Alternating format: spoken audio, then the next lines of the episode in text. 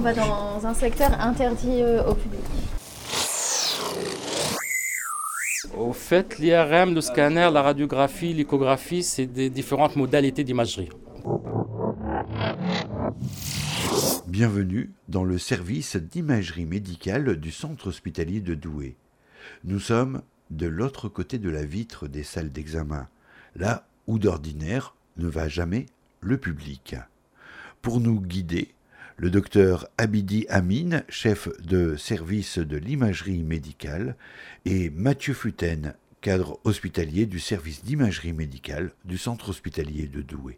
Donc le scanner et la radiographie sont basés sur l'usage des rayons X. L'usage des rayons X, on l'utilise pour les radiographies euh, conventionnelles et on aura des images en 2D. Le scanner, c'est la tomodensitométrie. C'est utiliser les différences de densité euh, des éléments du corps humain, des organes, pour construire une image fidèle plus ou moins à la réalité. Tomos, c'est la racine grecque coupe, coupure. Et le scanner, c'est l'imagerie en coupe basé sur les propriétés physiques du rayon X, donc plusieurs émetteurs. Ça correspond au nombre de barrettes. Ce que l'on a à c'est des scanners 64 barrettes.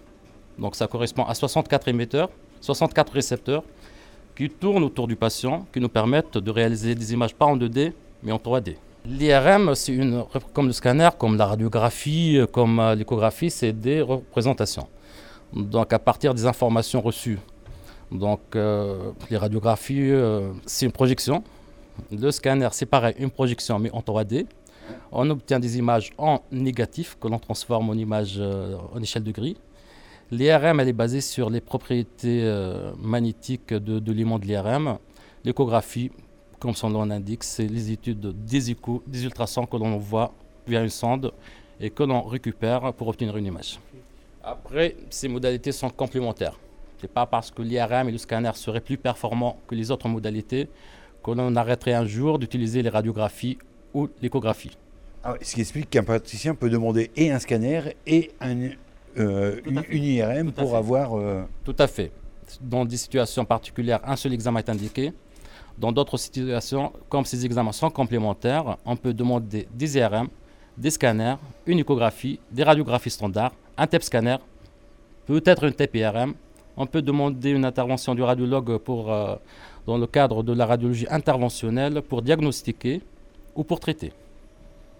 Donc l'imagerie, c'est vraiment euh, assez vaste, assez large. On profite des progrès de la technologie.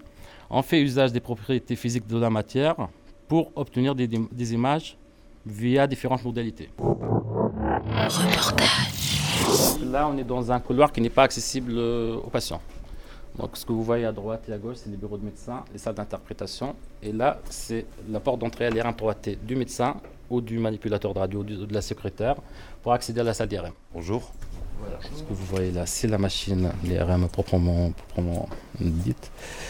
Donc c'est composé par l'anneau que vous voyez, le tunnel, la table et tous les câbles qui connectent les antennes pour nous transmettre l'image de la salle d'IRM à la console euh, de scanner d'interprétation.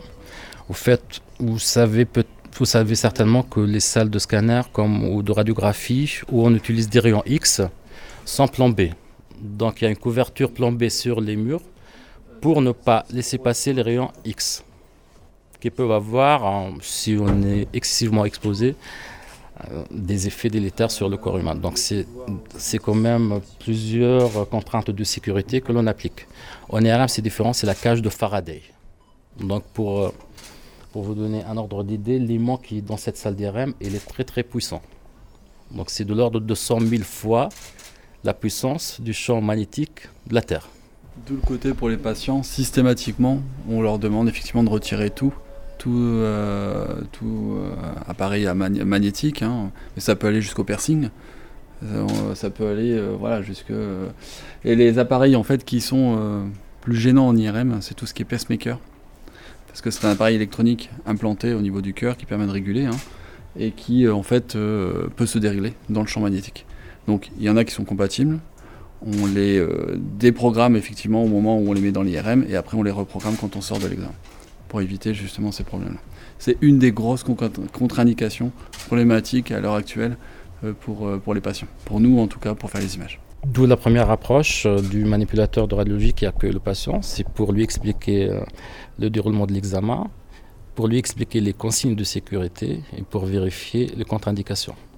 Donc en gros, les risques auxquels sont, exposés les, patients seraient liés aux propriétés ferromagnétiques de l'aimant. Donc si on imagine qu'on a, que l'on a un objet métallique dans le bras ou sur le corps, on risque d'être attiré vers la machine. Donc ces consignes sont données en amont via des fiches d'information envoyées aux patients, à l'accueil avec l'explication du manipulateur de radiologie et sont affichées. Donc tout ça pour tirer au maximum, euh, profiter au maximum des avantages de cette, de cette machine en, en assurant la sécurité du patient. Donc voilà, la sécurité, elle est assurée par les consignes, par la surveillance du patient via, via ce, ce vitre-là, par la caméra qui est là. Donc les patients sont surveillés euh, via, directement et via des caméras. Les coulisses du service d'imagerie médicale du centre hospitalier de Douai. Et alors que se déroule un examen, un paysage de forêt automnale est projeté sur tous les murs de la salle d'examen. Cet IRM-là, quand on l'a créé il y a un an et demi, le pari qu'on s'était fait, c'était l'innovation était ce côté ambiance patient. Vous verrez que sur la nouvelle IRM qu'on a mis en place depuis le mois de janvier, on a réitéré cette expérience-là parce que c'était une demande des patients. Les patients réclamaient à tel point de venir sur cette IRM-là plutôt que l'autre. Donc c'est vrai que quand on a renouvelé l'IRM, euh, que vous verrez après, l'IRM 1.5, effectivement on a fait ce choix de continuer cette expérience patient. D'autre part, c'est pour les patients. Et d'autre part, vous le verrez, autant en tant que manipulateur radio, euh, travailler dans une ambiance un peu plus, euh, on va dire, décontractée, un peu plus zen euh, là-dessus, puisqu'à l'intérieur, vous avez, en fonction des thèmes choisis, alors ça peut être des thèmes de forêt comme là actuellement, ça peut être des thèmes aquatiques, ou ça peut même, pour la pédiatrie, être des thèmes avec des dessins animés, avec le son qui va avec. À l'intérieur, ils ont aussi l'immersion du thème choisi par le patient, ou demandé par le patient, s'il y a défaut d'être choisi. En fait, vous avez plusieurs choses. Vous avez deux écrans qu'il a sur la machine, sur le mur, qui donnent l'ambiance quand il rentre. Une fois que le patient est allongé, euh, chaque antenne, on va dire le casque euh, qui est à l'intérieur, a un miroir ou derrière l'IRM, je ne sais pas si vous voyez plus si vous êtes là-bas, il y a un, écran de télé effectivement derrière qui reprojette exactement la même chose et le miroir permet de faire une euh, quasiment une réalité virtuelle mais vraiment pas, pas, totale de s'immerger dans ce thème-là. Déjà, cette ambiance, elle est visible par le patient s'il fait un examen du membre inférieur par exemple. Donc s'il fait un examen du membre inférieur, il entre dans la machine, puis en avant. S'il fait un examen neurologique, c'est la tête qui est dans le tunnel. Et les patients claustrophobes sont gênés essentiellement par les examens qui, intéressent la partie haute du corps, où leur tête est dans le tunnel. Pour un patient qui fait une cheville, un genou, il n'a pas la même sensation. Pour ces patients qui viennent pour un examen neurologique avec euh, une exploration du, du cerveau, ils ont une projection de cette image que vous voyez sur les murs via un reflet. On a des patients qui disaient qu'ils étaient claustrophobes, qui se présentaient comme des patients claustrophobes et qui ont réussi à, réaliser leur examen sur cette euh, machine-là. Donc on pensait au début que c'était une décoration, un gadget peut-être, mais ça a vraiment de l'effet. Alors le bruit, euh, pour cette IRM-là, qui est donc la plus puissante, hein, la 3 Tesla, on a euh, effectivement fait le pari aussi de réduire un maximum le bruit, à tel point qu'au départ, quand on a commencé à l'utiliser, étant habitué aux anciennes machines, on se demandait même si elle fonctionnait. Au fait, le bruit, il est variable.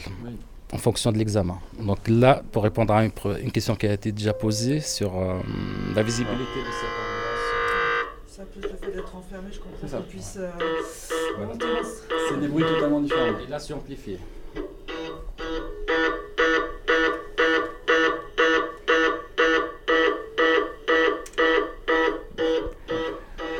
Donc voilà. C'est bon.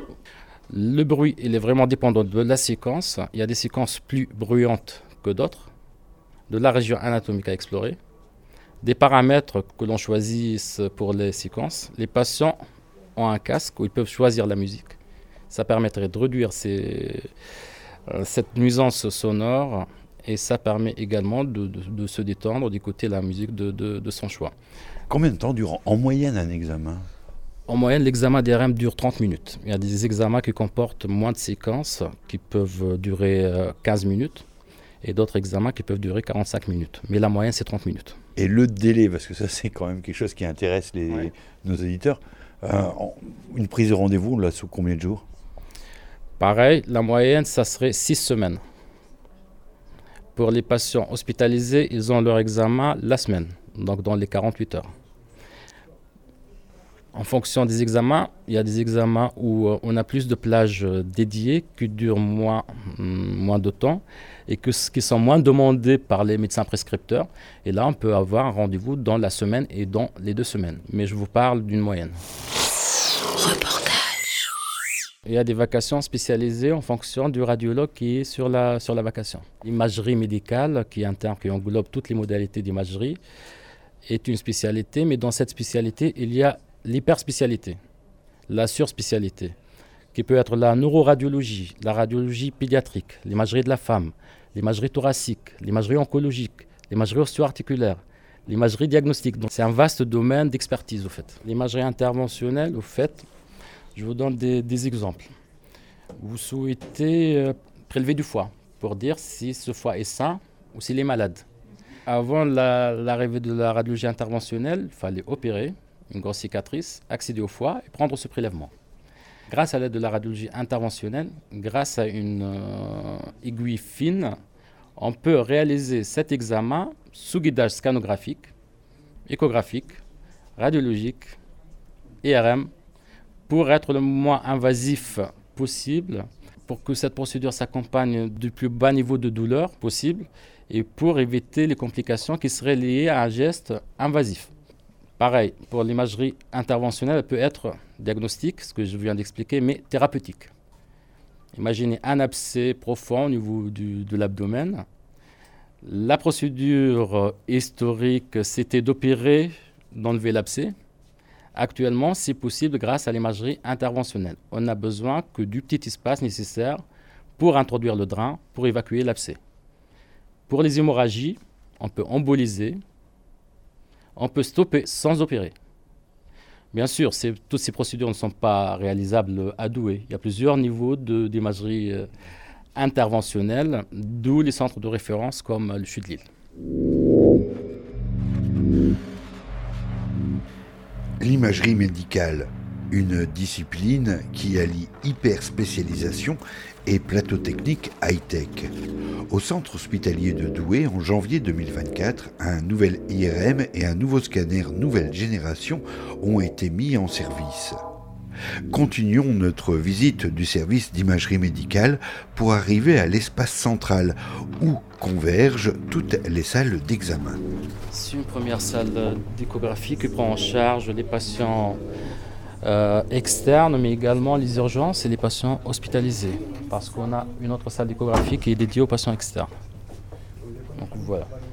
À partir de cet espace, on peut accéder euh, à l'espace du travail du, service. Comme vous pouvez remarquer, toutes les salles d'examen sont accessibles via cet espace. Donc là, vous retrouvez vraiment au milieu de tout. Vraiment, euh, comme disait le docteur Abidi, vraiment toutes les salles d'examen. C'est un lieu aussi où tous les, le corps de métier principaux, enfin un des principaux avec les radiologues euh, dans l'imagerie manipulateur radio, euh, qui œuvre, qui est côté soignant et côté technique. On n'en pas, pas beaucoup parlé de ce métier-là, mais c'est un côté soignant comme les infirmières, mais l'aspect technique pour les machines. Euh, a en fait, une, quand l'hôpital a été construit, une architecture assez centrale qui permet en fait de desservir. Et ce côté central a un aspect aussi dans la cohésion de l'équipe, d'avoir de l'entraide, puisque comme tout est regroupé effectivement au milieu, si il y a effectivement un coup de bourre, on va dire en hospitalisé ou en externe, effectivement ça permet de s'entraider voilà, et de mutualiser. C'est à l'heure actuelle, on en parle beaucoup de la, qualité de vie au travail. Cette cohésion d'équipe est hyper importante et assez reconnue, on va dire, euh, en imagerie au CHDW de par les écoles de radio avec les stagiaires et autres. On a la chance d'avoir cette l'architecture qui nous aide à créer cette cohésion-là. C'est un aspect fonctionnel aussi du service parce qu'à partir de, de, cet espace, on peut accéder rapidement aux différentes salles d'examen. Donc c'était une architecture bien étudiée. Donc là, on a de multiples partenaires. Ces partenaires sont hospitaliers, les autres services euh, du centre hospitalier de Douai, les prescripteurs, de, les médecins de ville. On est impliqué dans l'activité territoriale euh, de notre hôpital via le réseau télé-AVC, où un radiologue de Douai peut interpréter des examens qui sont réalisés à Maubeuge, à Valenciennes, à Arras, à Lens, à Cambrai. Et un radiologue de Lens ou de Valenciennes peut interpréter des examens de Douai durant la permanence de soins de la prise en charge du projet télé AVC. Dans l'effort territorial, on fait partie d'un GHT avec l'hôpital de Soma, qui est un hôpital labellisé hôpital de proximité. Et on soutient ce développement d'offres de soins de proximité, qui est celle de l'hôpital de Soma. Et on soutient le projet d'installation d'un scanner à l'hôpital de Soma. Nos partenaires sont des libéraux dans le cadre du JE avec euh, le centre de radiologie euh, Léonard de Vinci, je vous donne un exemple de cette collaboration. Durant les travaux euh, qui ont précédé l'installation de nos nouveaux équipements, le centre de radiologie de Léonard de Vinci nous a donné accès à son plateau technique pour réaliser des examens pour les patients hospitaliers et de doués. Donc c'est l'exemple de, coopération entre euh, le centre hospitalier et des collègues du libéral on a des liens historiques avec le CHU de Lille. D'abord, c'est un centre de recours, c'est un centre de formation, c'est un centre qui donne des recommandations pour l'exercice de l'imagerie euh, médicale.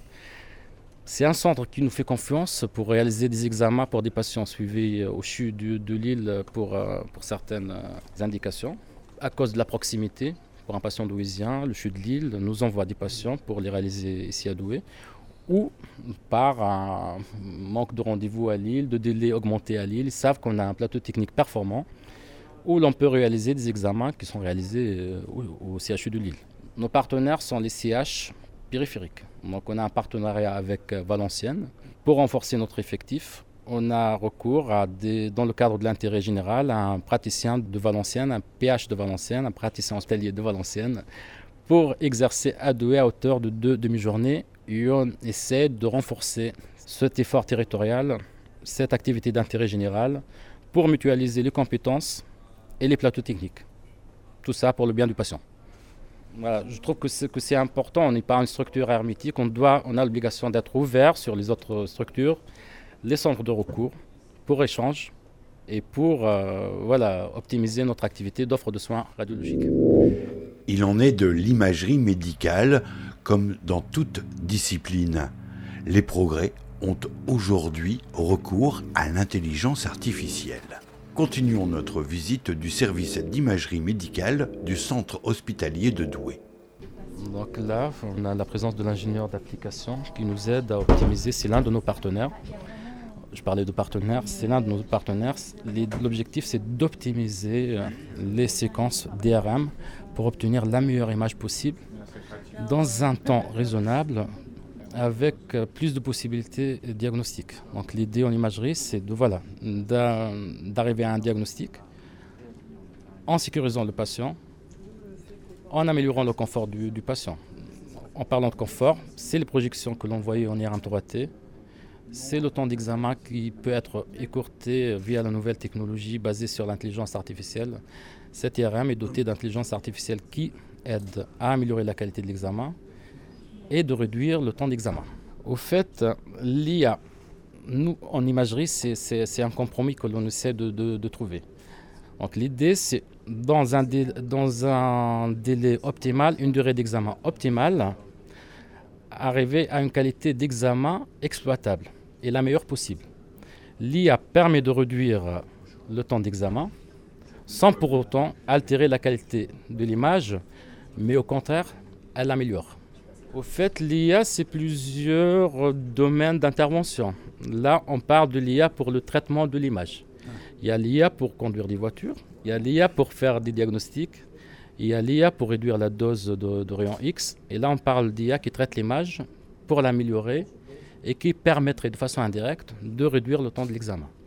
On vous montrera l'usage de l'IA sur le scanner pour l'installation du patient et pour sécuriser le patient. Donc il y a plusieurs euh, volets, euh, avantages que l'on puisse tirer de l'intelligence artificielle. Et dans ce volet précis, là, c'est pour euh, améliorer la, qualité de l'image et réduire le temps de l'examen. Donc ce n'est pas une histoire de détection en fait. Là, on est à l'étape d'une acquisition pour produire une image. Il y a une étape où on interprète l'image. C'est des choses, euh, des domaines d'intervention qui sont complètement différents. L'interprétation, se fait sur cet écran. On peut faire usage à l'IA pour le diagnostic, oui, mais elle n'intervient pas sur la qualité de l'image produite. C'est une autre IA. Le gain de temps, vous pouvez l'exploiter de plusieurs façons. Soit gagner du temps tout court, soit réaliser une meilleure qualité d'examen avec le même, euh, le même euh, temps d'examen, soit réduire les artefacts, puisque la, durée de l'examen elle sera écourtée. Donc l'examen serait moins gêné, artefacté par les mouvements puisque c'est une séquence qui dure plus moins longtemps. Donc voilà, on peut l'utiliser. C'est un outil, on l'utilise, on l'optimise en fonction de nos, de nos attentes et de nos besoins et des besoins diagnostiques de l'examen que l'on réalise.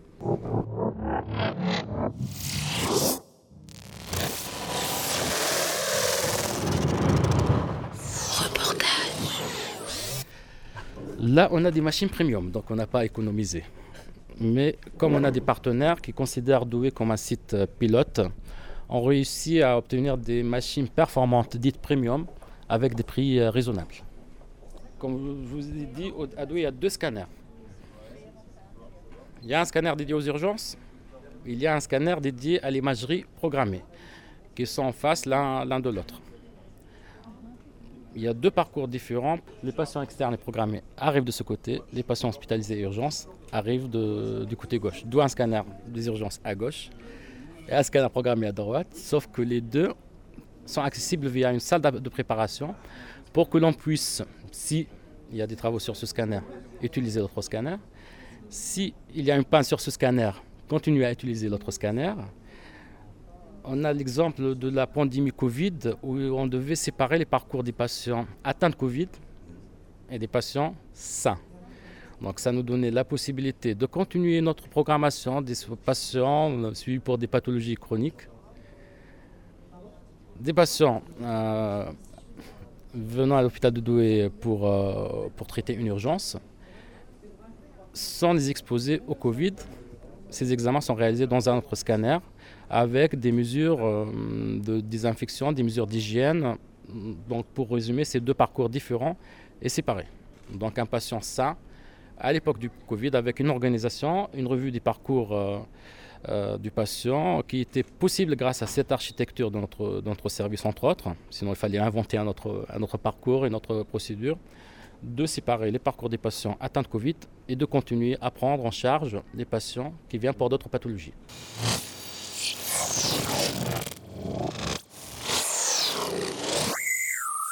Ce que vous voyez là, c'est notre nouveau scanner. C'est un anneau plus large. L'ancien scanner, c'était un 70 cm. Là, on est à 75 cm. Ce qui permettrait de prendre en charge des patients plus corpulents. Et c'est un avantage. Ce scanner est en activité depuis fin janvier 2024. Il est tout récent. Donc il y a des formations qui étaient anticipées avant l'installation du, scanner. Et lors de la réalisation des premiers examens, les ingénieurs d'application, dont Mme Rania qui est présente là, accompagnent nos manipulateurs aussi bien pour paramétrer les protocoles d'acquisition, pour réaliser l'examen et pour le post-traitement. Donc la formation, là, on est également en formation continue. Sur ce scanner, on utilise l'intelligence artificielle euh, de deux manières. Pour installer le patient, ce que vous voyez au plafond, à côté de l'ambiance lumineuse qui est comparable à celle de l'IRM, il y a une caméra intelligente qui étudie la morphologie du patient, qui participe au centrage du patient dans cet anneau, qui alerte le manipulateur ou le radiologue des risque de blessure euh, des patients. Voilà, je vous donne un exemple. Le patient est correctement installé sur la table. C'est un patient inconscient. Son bras tombe lors de la réalisation de l'examen. Il risque de se blesser en heurtant l'anneau. Là, l'intelligence artificielle alerte du risque de collision avant même que le patient arrive dans l'anneau. Donc l'intelligence artificielle, c'était pour euh, participer à installer le patient, pour alerter d'un éventuel danger, pour moduler la dose du rayon X. En améliorant la, qualité de l'image, elle permettrait aussi de réduire les quantités de produits de contraste utilisés notamment pour les patients insuffisants rénaux. Donc la règle, c'est de ne pas réaliser un examen injecté pour un patient insuffisant rénal, sauf exception. L'exception, c'est quand le pronostic vital est mis en jeu, que la balance bénéfice-risque est clairement favorable à la réalisation de l'examen, donc il y a plus de bénéfices tirés que de risques euh, supposés. Le centre hospitalier de Douai est doté d'équipements performants au service des patients et qui sont également des facteurs d'attractivité des professionnels de l'imagerie médicale. Docteur Abidi Amin, chef de service imagerie de l'hôpital de Douai. Le vide attire le vide. Si vous n'avez pas un équipement à la hauteur des attentes des, des, praticiens, ce vide va, va se majorer. Donc voilà, les attractivités, c'est entre autres un plateau technique performant et des conditions de travail euh, sécurisantes, l'ambiance d'équipe aussi, elle est importante. Il y a plusieurs facteurs d'attractivité en dehors des facteurs d'attractivité financiers. Après, à partir de cette question, je vais peut-être parler des modes d'exercice de la radiologie. Donc un mode classique euh, d'exercice de la radiologie, c'est un, une salle d'interprétation pour regarder les images sur un écran, pouvoir les interpréter. Cette étape est survenue après une étape qui était précédente, c'était l'interprétation sur les films d'où les négatoscopes que vous voyez là. Donc il n'y a plus de film, il y a une image interprétée sur un écran dans une salle d'interprétation. Notre modalité, c'est d'interpréter à côté des machines. Là, mon collègue qui est spécialiste en imagerie cardiaque interprète ses examens dans cette salle de, scanner. Il peut communiquer directement avec les manipulateurs, suivre, euh, suivre l'examen. C'est un mode d'exercice de la radiologie, c'est d'être dans la salle d'examen et pas dans une salle d'interprétation. Il y a la téléradiologie. C'est un autre mode d'exercice. Donc le radiologue pour interpréter, il a besoin d'un écran. La téléradiologie, un radiologue de Montpellier, de Paris, peut interpréter un examen de Douai. Un radiologue de Douai peut interpréter un examen de Valenciennes. Ou de, n'importe. Donc il y a plusieurs modes d'exercice de, euh, de la spécialité. Donc je reviens à la question de monsieur qui parlait du déficit en effectif médical. La téléradiologie nous permet de compenser ce, déficit parce que si vous avez un déficit d'effectif médical dans un service hospitalier euh, de soins, on va dire, parce que nous c'est un service médico-technique, vous fermez des lits, vous augmentez les délais de rendez-vous parce que vous faites avec les moyens. En imagerie, on a la possibilité de faire recours à la téléradiologie qui pourrait compenser le manque d'effectifs médical on garde nos plages dédiées euh, à la programmation. On continue à prendre en charge les patients émanant des urgences. On ne réduit pas nos activités, on ne ferme pas nos salles. On continue notre activité et on l'augmente en faisant appel à la téléradiologie. En fait, un médecin peut choisir d'exercer en hôpital, en libéral, dans un cabinet ou, dans une clinique. Un médecin peut choisir d'exercer en téléradiologie sur tout son temps ou sur une partie de son temps. Donc n'est pas à l'hôpital. Euh, euh, faut faire la part entre voilà, l'intervention sur des vacations d'urgence et des vacations programmées. Donc s'il fait de la téléradiologie, il est supposé, est censé ne faire que la téléradiologie. Et qui actuellement peut être assez attractif que le secteur euh, libéral, qui est plus attractif pour les médecins que le secteur public. Et ce secteur libéral, il souffre du manque d'effectifs. On parlait d'une offre de soins du service de radiologie, mais on a une offre de formation aussi. D'où euh, nos, internes que l'on accueille au siège, euh, au siège de Douai. C'est des internes de la faculté de médecine de Lille pour les spécialités radiodiagnostic et imagerie médicale et pour la médecine nucléaire. En forme des radiologues étrangers et en forme des manipulateurs en radiologie. Donc on est également un terrain de stage agréé par la faculté de médecine de Lille. Donc euh, voilà, donc c'est les consoles dont, je parlais avec les logiciels qui nous permettent d'exercer la dernière étape de cette spécialité, c'est l'interprétation. Donc euh, c'est des écrans hautement euh, résolus, appelés écran, écran diagnostic, de l'ordre de 4 8 et 12 euh, mégapixels. De l'importance de la formation que vous avez évoquée, un parcours d'un médecin radiologue, il est, très long, c'est une chaîne d'évaluation, c'est une, très longue année de, de formation et c'est un parcours de formation continue. C'est une spécialité avec beaucoup de progrès. Si on ne continue pas à se former, on risque d'être dépassé par, par les événements. Donc ça fait trois mois que je suis arrivé à Douai. Et c'est ma première expérience euh, en tant qu'interne de radio euh, à Douai. L'équipement est super euh, et on a beaucoup de, pathologies. C'est très, très varié. C'est très formateur pour l'instant. Je trouve que c'est une spécialité qui est très multidisciplinaire, très globale, qui touche à beaucoup d'organes. C'est ce que je trouve qui était le plus complet pour moi. J'avais pas forcément envie de me diriger sur une spécialité d'organes simple, telle que le cœur ou quelque chose comme ça. Et je trouve que la radiologie, c'est pleine d'innovation. Ouais, pour l'instant, je, m'y plais bien, ouais. M'y plais bien. Euh, là, bah, j'ai fait bac plus 6 et là, je suis à bac plus 7. Du coup, j'ai commencé euh, bac plus 7. Si je choisis pas euh, l'interventionnel, il va me rester 4 ans et demi. C'est sur 5 ans l'internat de radio. Donc, et si je choisis de faire de la radiologie interventionnelle, c'est sur 6 ans. Ça rajoute un an supplémentaire de formation. Bah, c'est difficile de se projeter maintenant, je commence tout juste. Pourquoi pas euh, faire, si je reste dans le Nord, pourquoi pas faire des vacations à Douai euh, plus tard. Je sais qu'il y a beaucoup de médecins qui euh, travaillent en même temps au centre hospitalier universitaire de Lille et en même temps à Douai. Et je trouve ça intéressant d'avoir discuté avec eux, de pouvoir avoir cet aspect plus diversifié à Douai que on peut retrouver au CHU donc pourquoi pas, si je reste dans le Nord, euh, c'est vrai que c'est un, terrain attractif et puis l'équipe est, intéressante.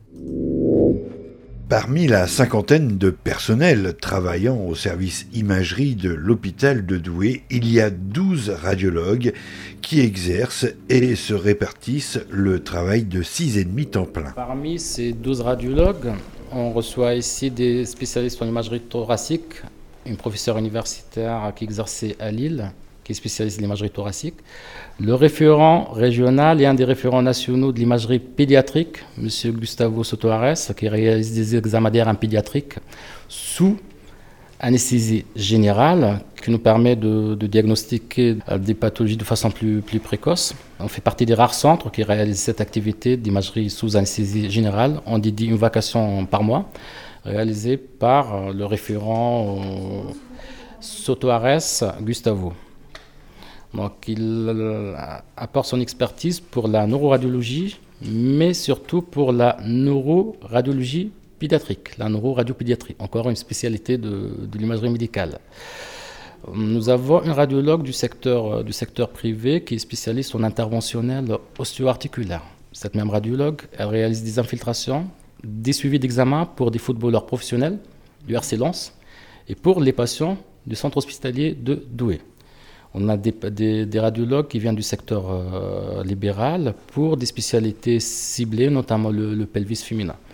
Donc c'est une équipe assez, euh, assez complémentaire. On fait une activité de radiologie générale, mais on ne met pas l'hyperspécialité, la spécialité et l'expertise. Il y a les équipements d'imagerie, mais il y a tout ce qui est autour c'est des logiciels, c'est des espaces de stockage, c'est des outils d'interprétation. C'est un grand facteur d'attractivité. Le plateau technique performant qui offre plus de possibilités diagnostiques, de certitude diagnostique, de sécurité diagnostique, est attractif. On parle des équipements, mais tout ce qui est autour, des outils informatiques, les écrans diagnostiques qui sont de l'ordre de 4, 8, 12 mégapixels, de la possibilité de réaliser un compte-rendu en reconnaissance vocale. Vous parliez de l'intelligence artificielle pour le diagnostic, ça pourrait être attractif. Donc tous ces éléments sont des facteurs d'attractivité. Ils nous permettent de développer notre offre de soins radiologiques pour la rapprocher le plus possible des centres de référence, des CHU, des autres hôpitaux, mais également c'est un grand facteur d'attractivité. Près de 86 000 examens sont pratiqués annuellement au service d'imagerie médicale de l'hôpital de Douai, soit une moyenne de 200 à 300 patients pris en charge par jour pour des examens dont l'impact environnemental est régulièrement mesuré. Ça se mesure en empreinte, carbone que l'on peut déterminer, que l'on peut calculer. Ça se mesure avec les contrôles de, de, qualité de radioprotection. Notre cadre, il est également PCR, personne compétente en radioprotection. Il euh, échange avec euh, l'ARS, avec l'Agence de sécurité du médicament, avec l'Agence de sûreté nucléaire, l'ASN, pour justement garantir la sécurité de, nos équipements, en plus des murs plombés, en plus des contrôles des doses avec un logiciel qui s'appelle DoseWatch, qui permet de calculer les doses reçues par le patient sur, euh, sur la durée. C'est important de faire les mesures pour déterminer l'impact environnemental des équipements de radiologie. C'est très important de veiller que toutes les mesures de sécurité soient appliquées et de faire des mesures, des contrôles pour s'assurer que, que l'on respecte notre environnement. En parlant d'empreinte de, d'empreinte carbone, notre service est intégré dans une démarche RSE, donc responsabilité sociétale de l'établissement. Donc cette démarche RSE, elle implique l'ouverture sur la population, sur la ville de Douai, les conditions de travail et le respect euh, de l'environnement. Donc, je vous donne un exemple. Si un jour on nous propose pour les mêmes apports diagnostiques un produit de contraste qui sera recyclable et un autre qui ne l'est pas, on optera pour, euh, pour celui qui sera euh, recyclable. Notre visite dans les coulisses du service d'imagerie médicale du centre hospitalier de Douai touche à sa fin. Une visite souhaitée par l'hôpital afin de mieux nous faire comprendre les enjeux, les impératifs et les contraintes de ce service, ce que nous rappelle le docteur Abidi Amin. Moi je trouve que c'est très important cet échange parce qu'en offre de soins, on a une qualité réelle, une qualité perçue.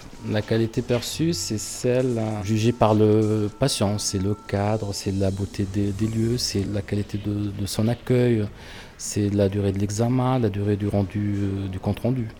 Mais en plus de cette qualité perçue, il y a une qualité réelle qui peut différer de cette qualité perçue.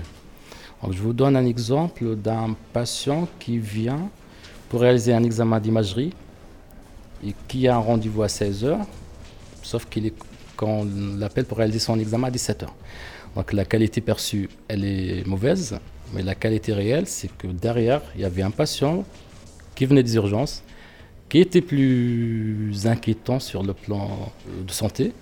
On a fait le tri, on a fait cet examen d'urgence, au détriment de cette qualité perçue qui est un mécontentement. Donc on l'explique. On dit que, voilà, monsieur, il y a un examen qui est urgent, qui est en train de, se dérouler maintenant. Donc il a un délai d'attente, mais la qualité perçue, ne correspond pas à la qualité euh, réelle. Le rendu de l'examen, la, diffusion des résultats. La règle, ça serait deux jours, le jour de l'examen, trois jours, une semaine. Des fois, il y a des retards énormes pour euh, restituer les examens, les résultats. Ces retards peuvent être dus à un manque d'effectifs, par exemple, mais également à des examens qui demandent des deuxièmes et des troisièmes avis. Et ça, c'est la qualité réelle. Donc on ne se contente pas d'une première interprétation, on préfère prendre le temps de bien interpréter, de se documenter, de faire des recherches et de diffuser l'examen une fois que l'on est sûr que l'on a fait euh, du mieux possible pour rendre le résultat le plus fidèle à l'état du patient. Donc voilà, on a nos difficultés comme tous les services. La qualité réelle peut dépasser la qualité perçue, elle peut être euh, inférieure, d'où cet intérêt d'échange, de montrer le service à euh, un regard extérieur.